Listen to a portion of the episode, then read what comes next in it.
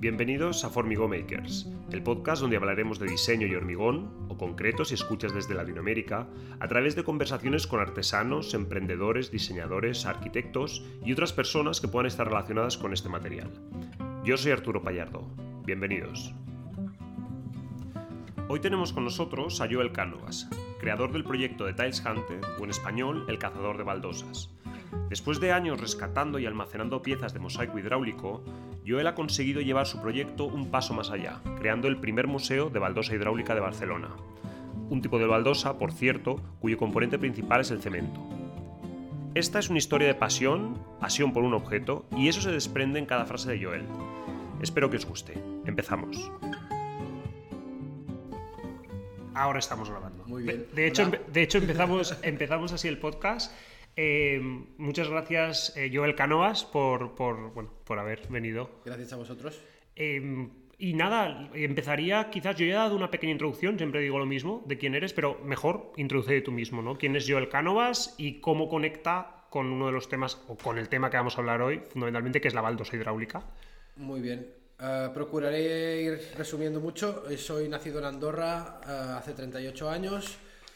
En Andorra no hay hidráulico, por lo que de ahí no viene seguro la, la, fobia esta, bueno, más que fobia, más la teria que me ha cogido con el tema de, del hidráulico.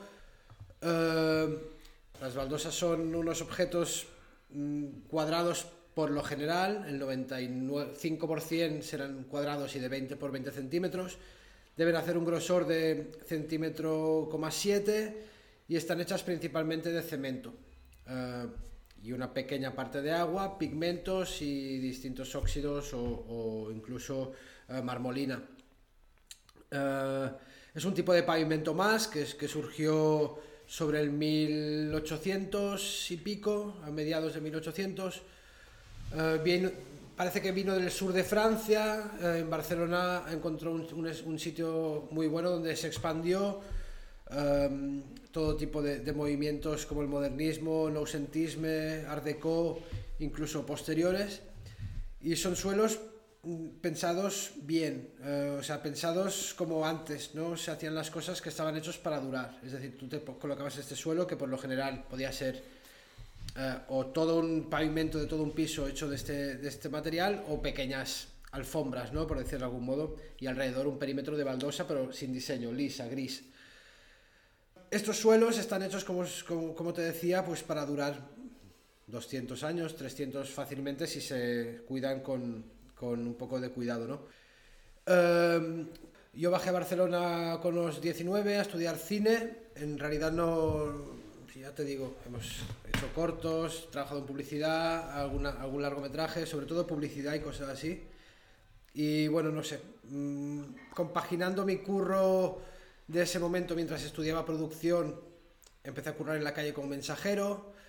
Allí empecé a estar muy en contacto con la calle, ¿no? Eh, pasé de mensajero a otro trabajo que era como supervisar sacos de runa para el ayuntamiento, para la misma empresa de mensajería, pero bueno, en Barcelona, cuando tú haces una, obra, tú tienes que ocuparte de comprar los sacos donde meterás tu runa, pero esos sacos se los llevan las empresas propietarias de los sacos, ¿no? Hay como cinco empresas en Barcelona que se las llevan directamente al desguace o, bueno, la convierten luego en otros materiales, ¿no? De construcción otra vez. Entonces, eh, los sacos son de un metro cúbico y, bueno, cuestan unos 30-40 euros y los suele llenar la gente por lo general de runa de cada 200 sacos puede ser que en uno o dos o en tres encuentres baldosas, como nos ha pasado esta misma mañana. Ahora te enseñaré fotos que las puedes compartir también. Em, pero puedes estar un día entero buscando en 500 sacos y no encontrar. De hecho, creo que cada día es más complicado un poco encontrarlas también porque nosotros nos ocupamos de que la gente lo valore, nosotros y otras personas, ¿no? Em, Entiendo que tú, eh, digamos, entras en contacto con, como, como nos estabas diciendo antes, por pisos que se entiendo que se están reformando o pisos que directamente están... Eh, pisos de estos, no sé si son los típicos también del Eixample, de aquí de Barcelona. de Barcelona. Eh, Poblesec, según palabras de dos pulidores que no se conocen entre ellos, me han dicho que es el barrio tal vez con más baldosas en proporción, ¿no? Seguramente en todo el Eixample habrá más, pero en, en Poblesec casi todos los edificios son edificios que contienen, y de hecho sorprendentemente aquí he encontrado eh, piezas que bueno, más adelante te, contaré. Eh, también eh, mucho, voy a hacer un resumen de esta entrevista, que voy a hacer un, un, blog post mm. donde añadiré todo el material visual, lo digo porque muchas de las cosas que estamos comentando ahora, más allá de ir a tu Instagram, que también lo, obviamente ponemos, pondremos todos los detalles, en este blog post también habrá una referencia visual, perdona. nada, pues digamos que Considero que hemos llegado un poco tarde a, la escabechina que está habiendo de, estas baldosas, que como os estoy comentando, se tiran a diario. Eh, se tiran por muchos motivos. Yo diría que principalmente es la prisa en el mundo en el que vivimos. Siempre suelo responder esto porque eh, no hay otra explicación. O sea, la gente cuando lo encuentra en su piso normalmente lo quiere conservar, ¿no? Pero cuando se da cuenta de que al levantarlo se rompen piezas, que cada vez tendrá que ser más pequeño el suelo, de lo difícil que es de manejar, de limpiar, Em, claro, limpiar 500 baldosas supone llenar un piso de polvo durante dos días, aunque las mojes. Entonces, hablamos de un material eh, poco agradecido de tratar, ¿no? Y mucha gente pues opta al final, mucha gente que al principio me decía, mira, no, las vamos a conservar porque las queremos recolocar, pues me acaba llamando para que las vaya a buscar, ¿no? Finalmente. Y esto nos está pasando no solo en Barcelona, o sea, de hecho estamos viajando por toda España, desde Valencia, Aragón, León, eh, muchos sitios nos están ofreciendo pavimentos, eh, materiales con los que se hacían pavimentos, tipo prensas hidráulicas, trepas, cinturones, también catálogos. Y, no sé, incluso familiares que nos recuerdan que su abuelo fabricaba baldosas. O sea, de, coger cuatro baldosas de un saco, como hicimos ese día con Pedro, hasta pretender montar un museo, que es en lo que estamos ahora, pues han pasado mm, cientos de cosas y cientos de ángeles que han hecho que esto sea posible. Empezando por Pedro, que eh, estuvo un tiempo en el proyecto pero se desvinculó. Él actualmente trabaja como eh, constructor de decorados en un plato de Badalona, le va muy bien y, bueno, lo estoy recuperando, por suerte, nos ha hecho la estantería, acabará volviendo al proyecto. Siempre, es gracioso porque siempre, bueno, siempre no, pero últimamente lo defino como que él señaló el camino y yo lo andé, porque él simplemente dijo, uy, mira qué baldosas más bonitas, mis abuelos en Calatayud eh, tenían en su salón este modelo, nos las llevamos a la Plaza del Sol, nos tomamos un par de birras, nos las olvidamos en la Plaza del Sol. Quiero decir, esas baldosas eh, no, no, no, recordamos exactamente qué modelos eran, el de casa de su abuelo sí, pero esas cuatro concretamente no. Pero no sabíamos lo que estábamos iniciando, de hecho ya te digo, no le dimos la importancia ni a las cuatro primeras que encontré, pero al día siguiente sí, fue eh, Pedro, mira, dos más. Y a los tres días, uy, Pedro, mira, 20 eh, más. Y hostia, tres modelos diferentes más. Y éramos tan ingenuos que era como pensábamos, ¿tendremos la mitad de los modelos que hay? O tendremos, y teníamos 30 piezas diferentes, ahora tenemos 3.500.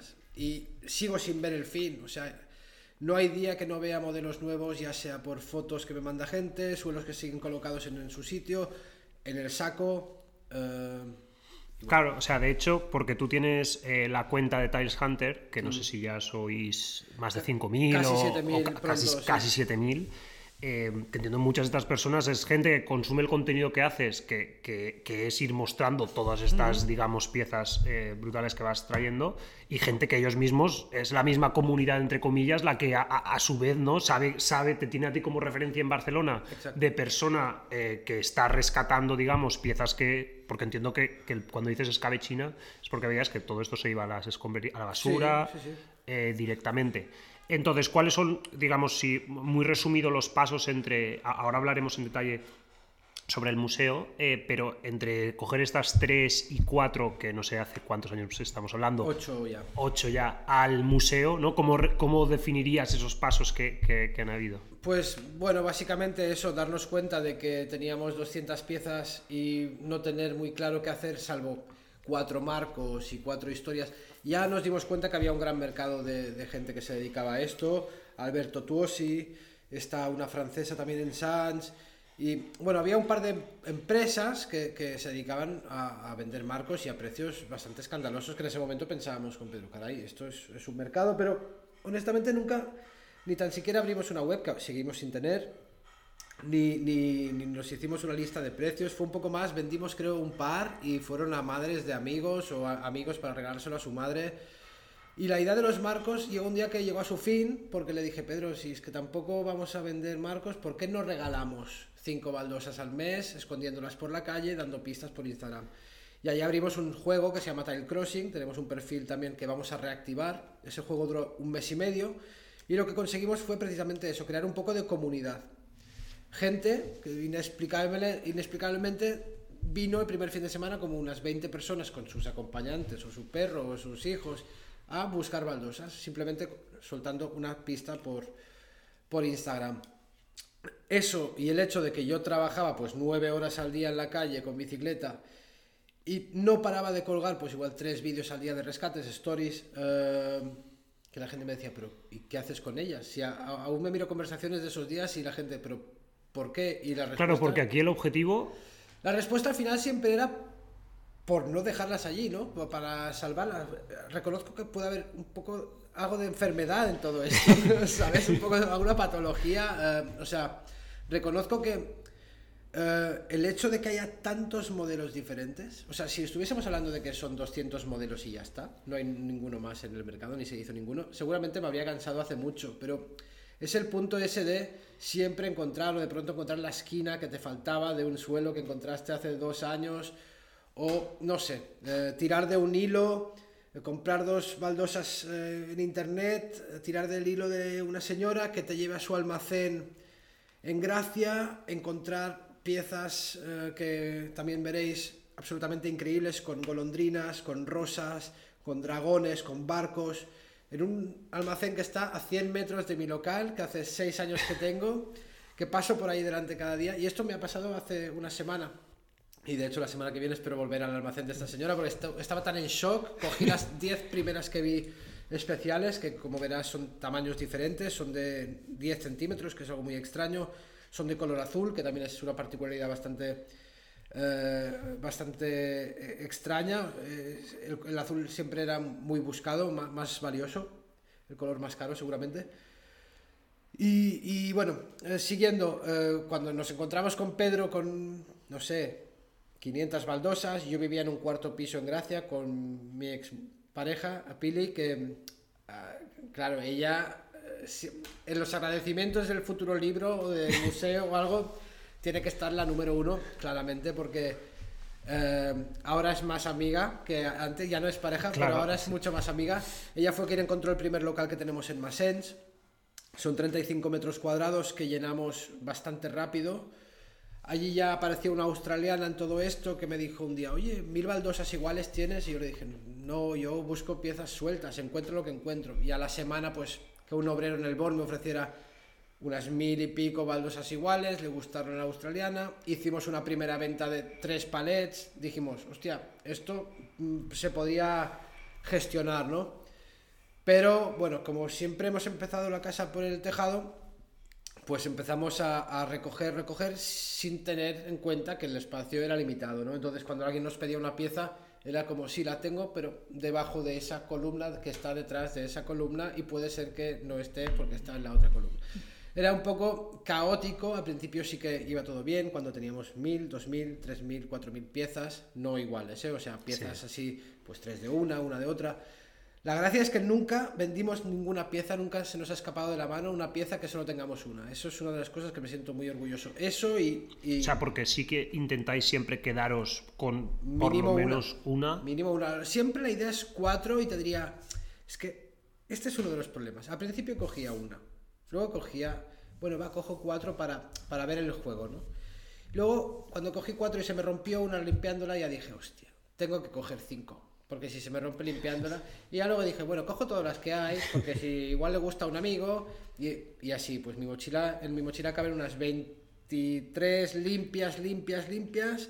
Y sucias, sucias, con mortero atrás, o sea que ocupan el doble, deben caber unas 15. Entonces, pues ya, mis amigos me compraron una mochila como de mensajero alemana. Ahí de para, mira, el chaval se le está yendo un poco la olla. Hablamos de muy al principio, llevábamos sí. ni un año apenas, habíamos abierto un perfil de Instagram en el que solo colgábamos, la gente nos preguntaba si vendíamos y era, no, es que solo cogemos, pero ¿y dónde las guardáis? Pues por aquí, por allí.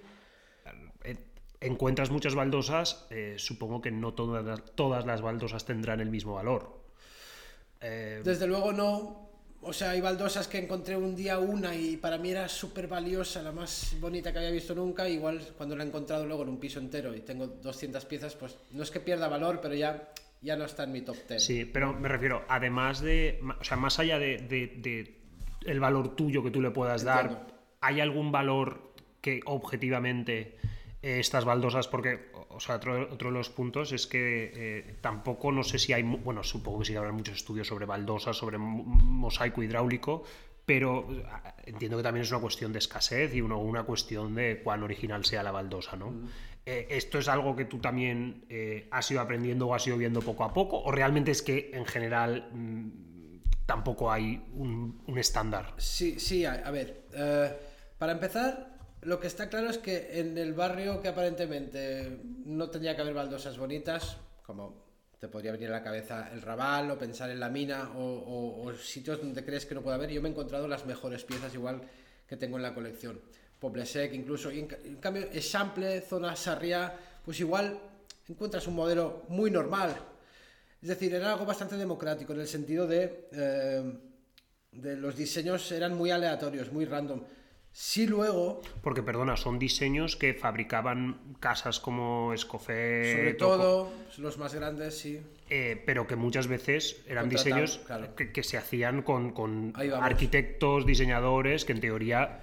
Tenemos, por ejemplo, si, si hablas de eso, em, por ejemplo, uno de los mejores rescates que hemos hecho jamás pasó en noviembre de 2021, en medio de la diagonal, con calle Nápoles eh, unas piezas de 13 por 13 centímetros diseñadas por Josep Pasco, que fue profesor de pintura de Joan Miró, por ejemplo, y pintor también, ¿no?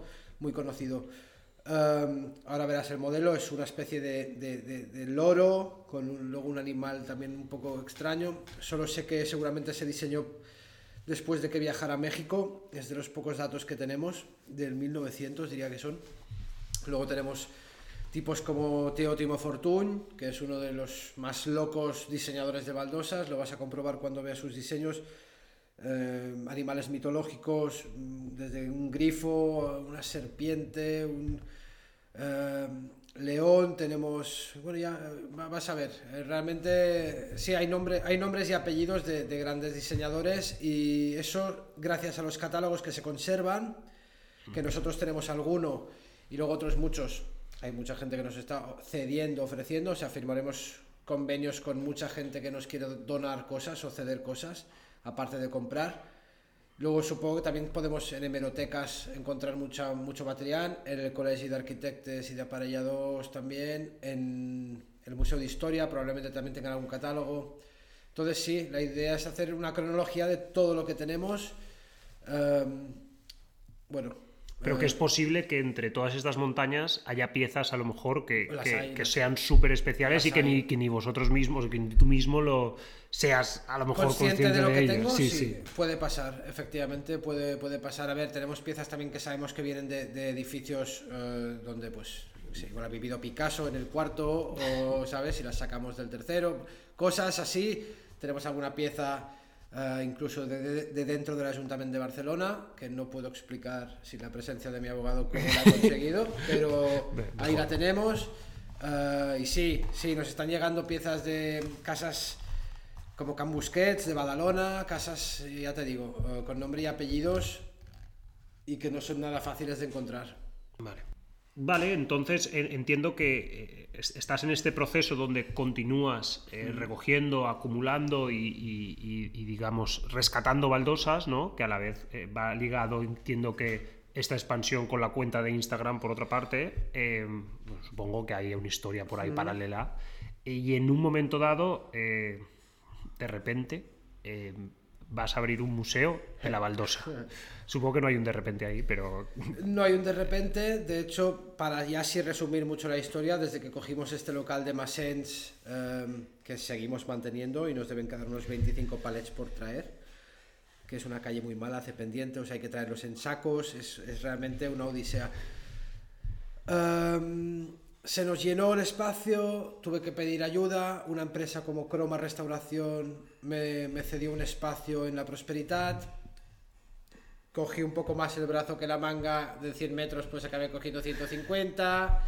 Al principio era gratis, luego me empezaron a hacer pagar un poco. Llegó el momento en que me dijeron, vamos a vender el local, o sea, las 30.000 piezas que tienes aquí, muévelas donde sea. Estamos hablando de dos meses antes de la pandemia. Eh, llegó la pandemia, eh, el confinamiento y las baldosas se, siguieron mantuviendo en, ese espacio de croma pero a la que se abrieron puertas y pudimos salir, pues eh, tuve que pedir favores, tipo un tipo en Gabá me estaba guardando 20 palets, un tipo en Manresa me estaba guardando otros 20 y pico palets, he perdido mucho dinero moviéndolos. Hice un megalote de 20.000 piezas también y un alemán que venía al local a comprar 20 baldosas para su cocina se acabó llevando 20 palets y montó una empresa en Berlín eh, que aún funciona, creo, de restauración. Vende o sea, los 20.000 piezas que yo le vendí, que era un lote de cosas bonitas y feas, o sea, un poco de todo, a un precio ridículo, de hecho, eh, pero yo necesitaba vaciar. Y era, a ver, moviendo 20.000 piezas me voy a gastar X o puedo pues conseguir algo con lo que seguir moviendo las que, las que valoro más este alemán las va vendiendo pues para hacer balcones, cocinas, baños, tipo parches de metros y metros, que es como mejor se vende, supongo, al final, y más por esos países. Eh, bueno, conseguí vaciar eso, pero pues eso, pidiendo favores aquí, pidiendo favores allí, hasta que llegó un día que dos personas diferentes, uno de ellos es Jorge Aragone, que es la única persona que hoy en día hace vidrieras modernistas en Barcelona, los otros creo que se han ido a Gabá está en calle Peu de la Creu y lo recomiendo muchísimo, es, es un espectáculo ver, ver, lo que hace este tipo. Uh, y otro, un amigo mío siciliano llamado Fabio Mónaco, que se dedica a vender Macallan a coctelerías de, de nivel de Barcelona. Estas dos personas que no se conocen entre ellas aparentemente, me dijeron, hay un tipo que si conoces y se enamora de tu proyecto, eh, se va a volver loco y va a querer apostar y tus problemas van a desaparecer de la noche a la mañana. Prácticamente. Y eh, hasta que de pronto un día me llamó este tipo, sin que, o sea, yo tenía su teléfono, eh, llevaba mucho tiempo pensando un mail, una propuesta formal de, oye, yo pongo las baldosas, tú pones un sitio durante un tiempo y hagamos algo grande ni, ni por asomo pensábamos en lo que va a pasar. Eh, al final, porque es mucho más grande de lo esperado, yo le pedía cuatro paredes y un techo, digamos, básicamente, y que estuviese en Barcelona. De hecho, miramos varios locales antes de encontrar la Vilella, pero cuando hemos encontrado esto, claramente eh, no hay mejor marco posible que, que, este. Eh, el, el, proyecto reconozco que ya molaba, porque me lo han dicho tantas veces que ya no puedo pensar lo contrario eh, pero es que el local mola mucho más. o sea, y es una antigua fábrica de sifones, 1906, bueno, como os hemos comentado al principio del podcast, uh, es para verlo. Total, uh, este tipo me llamó buscando cuando tercera ola, noviembre 2020, estaba todo yendo muy mal, pues de pronto Enric me llamó, no nos conocíamos, me dijo, mira, yo suelo comprar hidráulicos a veces, aquí y allí, pero contigo nunca he probado, ¿tienes 30 metros de esto? Y yo, hombre, pues mira, creo que sí. Y al día siguiente le encontré un modelo que le gustaba, justo que lo vaciaban del lado de mi casa, o sea, lo llevé de la obra a su local, le hice un mega precio también y le dije, tío, yo en realidad lo que te quiero proponer es otra cosa, pero ya, ya encontraremos el día. Coincidimos otro día en una de sus coctelerías, yo iba con Fabio y de pronto apareció allí y después de como una hora de charla de cine, porque somos muy cinéfilos los dos, él es un loco del cine francés de los 70 y, del cine en general, pero eh, bueno, de hecho ha cogido un bar en el Raval y lo quiere convertir en cine eh, y pasar solo cuatro directores súper exquisitos todos y eh, un tipo bastante peculiar, tiene una editorial que se llama Flaneur, que se dedica a traducir grandes clásicos. Su, su lema es traducimos los libros que nos gustan. Y realmente... ¿Cómo se llama él? Enrique Rebordosa. Ah, vale, perfecto. Uh, bueno, pues eso. Uh, coincidimos en el bar, estuvimos hablando un buen rato y ya me dijo, hombre, un libro lo podemos sacar, tal. Y yo, sí, sí, vale. El libro también. Pero antes necesito proponerte algo. A todo esto, el, estar en est estos seis años de sufrimiento, o cinco o cuatro de sufrimiento duro, en el sentido de estar pendiente de Baldosas en Manresa, en eh, problemas personales, a nivel de, de, bueno, de relaciones, mm, es, es algo de a cualquier hora del día podía recibir un aviso e ir a cualquier sitio a buscarlo. O sea, era un momento realmente de, hostia, mm, no puedo parar. También, siempre que alguien me da un aviso, procuro ir, porque si alguien se toma la molestia de parar, hacer una foto y avisarme, pues lo mínimo es ir, ver qué hay y mandar una foto. He estado, he cogido esto, gracias, ven al museo y, no sé, eh, nos tomamos una cerveza. Al principio era muy así. Em, gracias por el aviso, ven y te doy una, o te la enmarco o tal eh, bueno, al final ya la gente avisa pues porque nos quiere o porque quiere ayudar, no lo hace para nada para recuperar una baldosa, ¿no? O porque le da pena, pues lo mismo un poco que nosotros, em, que no podemos dejarlas allí. A ver, cuesta. Finalmente me decidí a mandar el famoso mail, cuatro páginas y media de mail, eh, sin exagerar, ¿eh? En las primeras dos igual le expliqué cómo llegué hasta donde he llegado, al nivel extremo de tengo 40.000 baldosas distribuidas por Cataluña, no tengo pasta para moverlas todas a un sitio, o sea, voy a perder algunas de ellas si quiero seguir adelante, entonces la idea era, uh, métete, eh, yo pongo, no busco un sueldo, no busco, o sea, simplemente busco orden, poder juntar todas las piezas, que es lo que siempre me decía todo el mundo. Es que, claro, las tienes que tener todas en un mismo sitio. Y yo, sí, ya lo sé, es que ya lo sé, señores, pero no son sellos, son baldosas, ¿no? Pesa un kilo y medio, un kilo setecientos limpia, por ejemplo. Sucia, pues puede llegar a los dos kilos, dos kilos y algo. Sucias con el mortero. Mortero, sí, exacto. Y, y, bueno, la respuesta al mail de cuatro páginas y medias fue eh, sí, coma, sí, coma, sí, sí a todo, coma, vamos. Esta fue la respuesta a tus 25 cuatro páginas y media de, mail. Y bueno, pues la segunda pregunta al cabo de dos semanas fue, bueno, ¿y qué necesitamos? Un local, ¿no? Vale, pues tenemos local. Y yo dije, Enrique, mi expareja en ese momento, Susana, a la que también le debo muchísimo. Eh, como haber encontrado este local hace ocho meses. Eh, este local es que creo que lo, hemos definido antes eh, en, el, en, el, en, el, fail de vídeo que hemos intentado hacer, pero creo que aquí en el, en el podcast no hemos llegado a hablar de ello. Ah, vale. Que, que, bueno, es que está es, justo donde estamos grabando, bueno, si lo quieres definir tú mismo, pero vamos, el edificio es una pasada y... Mm.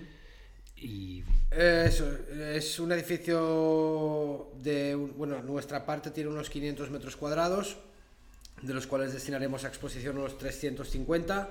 El resto serán talleres, bar eh, y una sala más tipo almacén, por si alguien viene a buscar piezas que le faltan para su casa o, se quiere poner una pequeña alfombra. Y, bien, hablamos de un edificio de 1906, fábrica de sifones durante unos 70 años. Posteriormente fue eh, un sitio donde se secaban plantas, un macroflora, Luego fue un teatro durante siete años, estuvo dos años cerrado durante la pandemia y aquí hemos entrado nosotros. Arriba actualmente eh, viven personas, ah, hace años vivían los dueños de la fábrica, los señores de Vilella, que de hecho estamos consiguiendo botellas también. Eh, sifones originales de aquí también es una de las cositas que vamos mirando de, recuperar. Hemos encontrado maquinaria original en Navarra eh, y bueno, y cosas que igual algún día dedicarle un rinconcito del espacio a, la historia porque también la tiene. Claro, porque, porque ahora has dicho que esto va a ser una exposición, ya vamos a, digamos, a la parte importante de lo que va a ser, digamos, del futuro, que hablamos en un segundo. No sé si en este mail que tú ya le enviaste eh, al partner que tienes ahora, ya le hablabas de la exposición, es decir, del museo como tal. Eh, a ver, claro, éramos conscientes de que necesitábamos algo grande, pero la idea realmente no, no era igual hacer una exposición nosotros, sino la colección exponerla en algún espacio. ¿no? Habíamos estado en contacto con el Museo de Historia de Barcelona, con el Museo del Diseño, es decir, eh, yo estaba viendo más la posibilidad de nuestra colección buscarle un sitio temporal o yo qué sé, eh, seis meses mínimo, pero bueno, es que... es decir, encontrar un sitio donde guardar las piezas, por lo menos que estuvieran todas juntas y ordenadas, y a partir de ahí poder exponer en algún sitio... Eh... Buscamos cuatro paredes y un techo, de las cuales una parte habría sido reserva, donde habría toda la colección por estudiar o estudiada, limpia o, por o sucia. Y, y realmente no, no, no, es que ni... Y bueno, y lo de la tienda, y el bar, y lo de los talleres, estos son cosas que no, o sea, mi idea era seguir pudiendo coger, porque ahora realmente las baldosas ya nos llegan de muchos tipos, ya no solo busco, que busco nueve horas al día, sino que tengo gente buscando para mí, muchos ojos, también por la red, y, y sobre todo la, la, la, la, cantidad de veces que he dejado mi teléfono a gente que sé que va de piso en piso vaciándolos o... Entonces, la idea era seguir con la historia, manteniendo siempre las piezas que nos entren singulares, incluso sacrificar alfombras enteras porque nos quedamos las cuatro esquinas y ya la alfombra se pierde, no se puede cerrar. Bueno, la australiana, por ejemplo, me las compra porque en Australia no les gustan las esquinas estas, se cierran de otra manera o solo hacen como tipo pasillo. Pero la idea era esa, seguir cogiendo, seguir no dejándolas perder y hacer ventas grandes tipo, mm, pues eso, 20.000 piezas eh, o 7.000 piezas cada X. Porque, mm, bueno, te doy varias preguntas. Has hablado varias veces los precios que suelen tener estas piezas, más allá de que sean más o menos especiales. ¿Cuál es el precio más o menos medio de venta de, de este tipo de baldosas? Cuando se compra, aquí, bueno, puede variar muchísimo, ¿vale? O sea, una baldosa te puede valer desde un euro si la compras directamente en obra, por decir de algún modo, o menos. Estamos hablando dentro del mundo de, baldosas de, eh, digamos, de segunda mano. si tú buscas en Wallapop, la gente las quiere vender por 5 euros, pero es que eso ya es un precio al que solemos vender. Es decir, cuando tú vendes baldosas a metros cuadrados, el precio estándar es 100 euros el metro cuadrado, que vendría a ser 4 euros la pieza. Limpia y canteada y lista para colocar, que ahí es donde se gana. Eh, las baldosas o nos llegan. El precio más habitual que nos piden es un euro por pieza. Limpia o sucia. Claro, ahí también depende de tú si consigues que te la pongan hasta en la furgoneta o te la tienes que bajar tú de un quinto piso. O sea, depende de, mil factores. Hay momentos que hay tantas que te ofrecen al mismo tiempo que solo puedes pagar 20 céntimos por pieza y hay gente que pues, antes de tirarlas prefiere venderlas. Cuando las, las, baldosas las vendes enmarcadas, tipo en la salida de. Si vas a la Casa Batlló o a cualquier edificio de Gaudí o cualquier museo de Barcelona, verás baldosas a 150 euros. Sí, no. Una pieza. Claro. O a 100. Una pieza normal. No te estoy hablando de algo excepcional. O sea, y ya si hablamos de animales, mm, pues no sé. La, la señora esta de, de, de Sanz Em, creo que las vende a mil euros, por ejemplo, una pieza. Puede parecer increíble. Yo he vendido algún dragón a 100 euros. Y, me, duele el corazón. Preferiría mantener el dragón que que ese tipo necesitara tres. Pero, eh, de, hecho es esto, es que mm, hasta con mi socio nos las miramos paletizadas y decimos, es que da como hasta pena. Nos gustaría, ya te digo, a la larga poder vivir solo de la exhibición, bar, talleres y tienda. Claro. ¿Y por qué no? Igual tener un espacio fuera de aquí donde mm. tener un stock limitado, no seguir haciendo como he hecho yo de coger, coger, coger.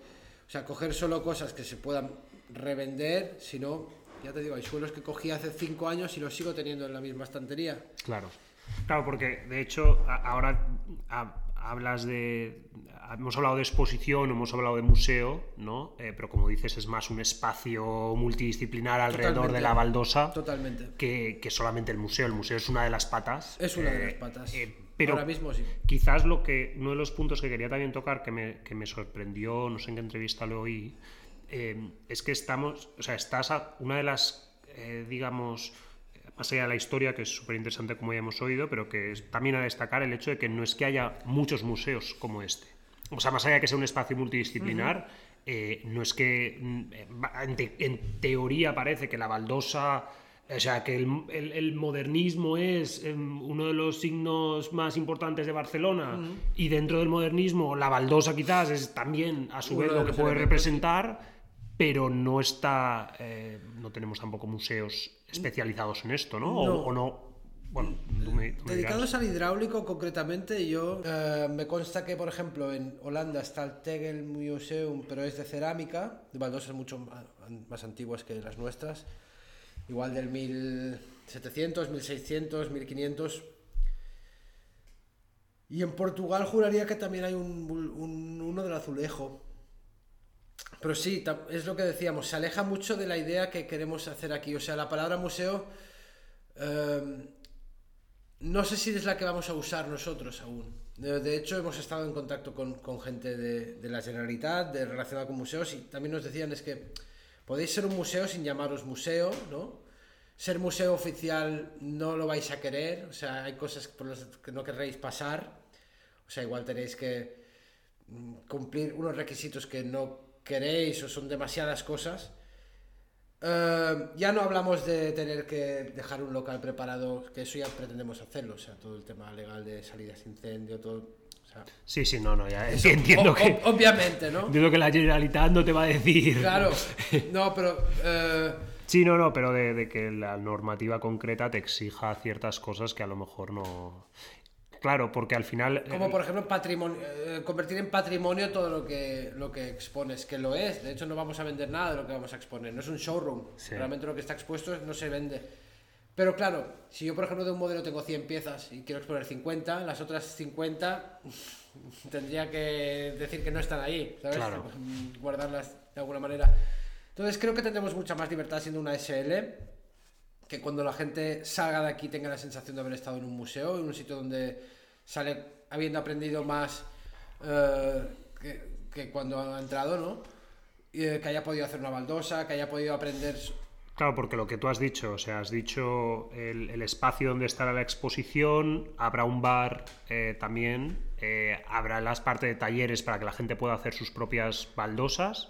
También me comentabas que habrá también una zona donde, eh, digamos, estáis haciendo un tipo de colaboración también con la, con la Politécnica de Barcelona, ¿no? Con la UPC. Exacto. Ahora mismo, eh, como regalo de Reyes, nos apareció en el proyecto una, un- no sé, tal vez de- de las mejores aportaciones que ha habido hasta el momento.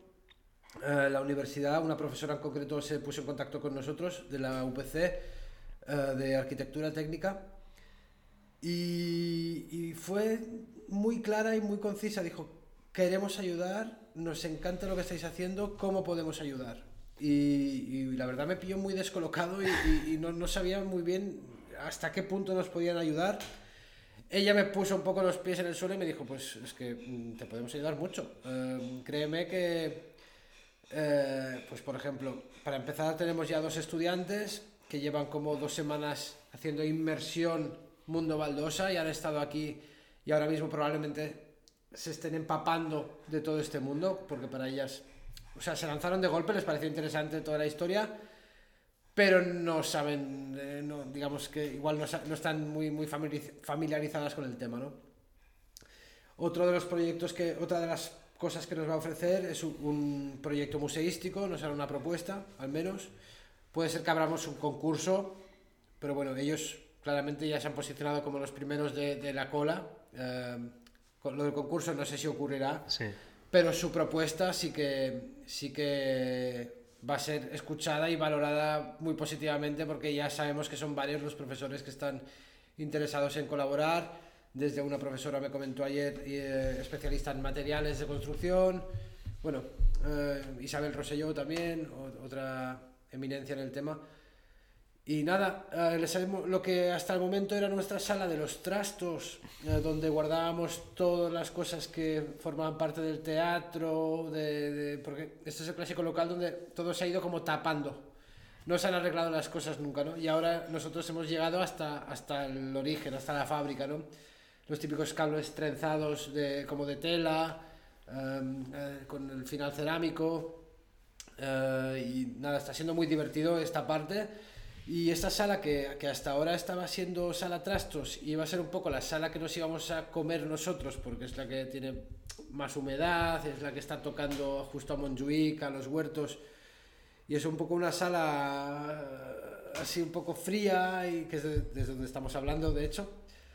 Eh, pues la hemos preparado para, para la UPC con un softbox, cámara de fotos, tenemos un portátil, disco duro y la idea es que aquí todas las piezas que tenemos, las 3.500 modelos que tenemos, pasen por esta sala, sean digitalizados y, empezar una base de datos que hasta ahora eh, venía siendo mi cabeza.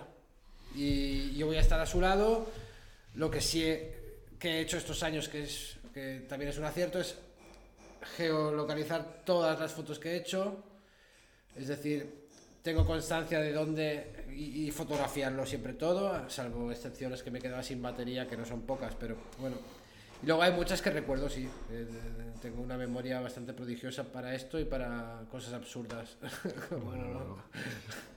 Pues, pues Joel, eh, yo creo que, que- que, vamos que el proyecto tiene una pinta genial. Eh, lo vamos a repetir por si acaso. Cuando en teoría comenzamos o cuando en teoría la gente puede ya. Bueno, venir a ver, entiendo que ya a- todo el mundo que pasa eh, no puede evitar mm, fisgonear porque es imposible no hacerlo. Y ahora porque tenemos la estantería a medias, pero cuando no había estantería y habíamos metido simplemente 160 baldosas diferentes, una al lado de la otra en una pared, era abrir la puerta y era como... Estábamos trabajando, mirábamos a la puerta y ya veíamos gente embobada mirando, eh, señalando. Y, sí es verdad que aunque falten aún unos meses para, para estar al 100%, a día de hoy ya se puede entrar, nos podemos tomar una cerveza, hablar del proyecto. Sí, además lo puedo decir que, vamos, Joel, otra cosa no, pero facilidades para venir a atenderte eh, y vamos, o sea, Bueno, eh, estar aquí como un invitado, eh, estupendo. Pues nada, Joel, encantado de, de esta conversación, muchísima suerte, que ya veo que no la necesitas porque trabajando lo que curras... eh, se ve claro que, que esto va a ir para adelante y, y nada, yo creo que a ver si la próxima vez que podamos hablar, ya sea después de la, Seguro. de la, de la inauguración, muchas gracias. Muchas gracias a vosotros por el interés y también espero que os vaya muy bien.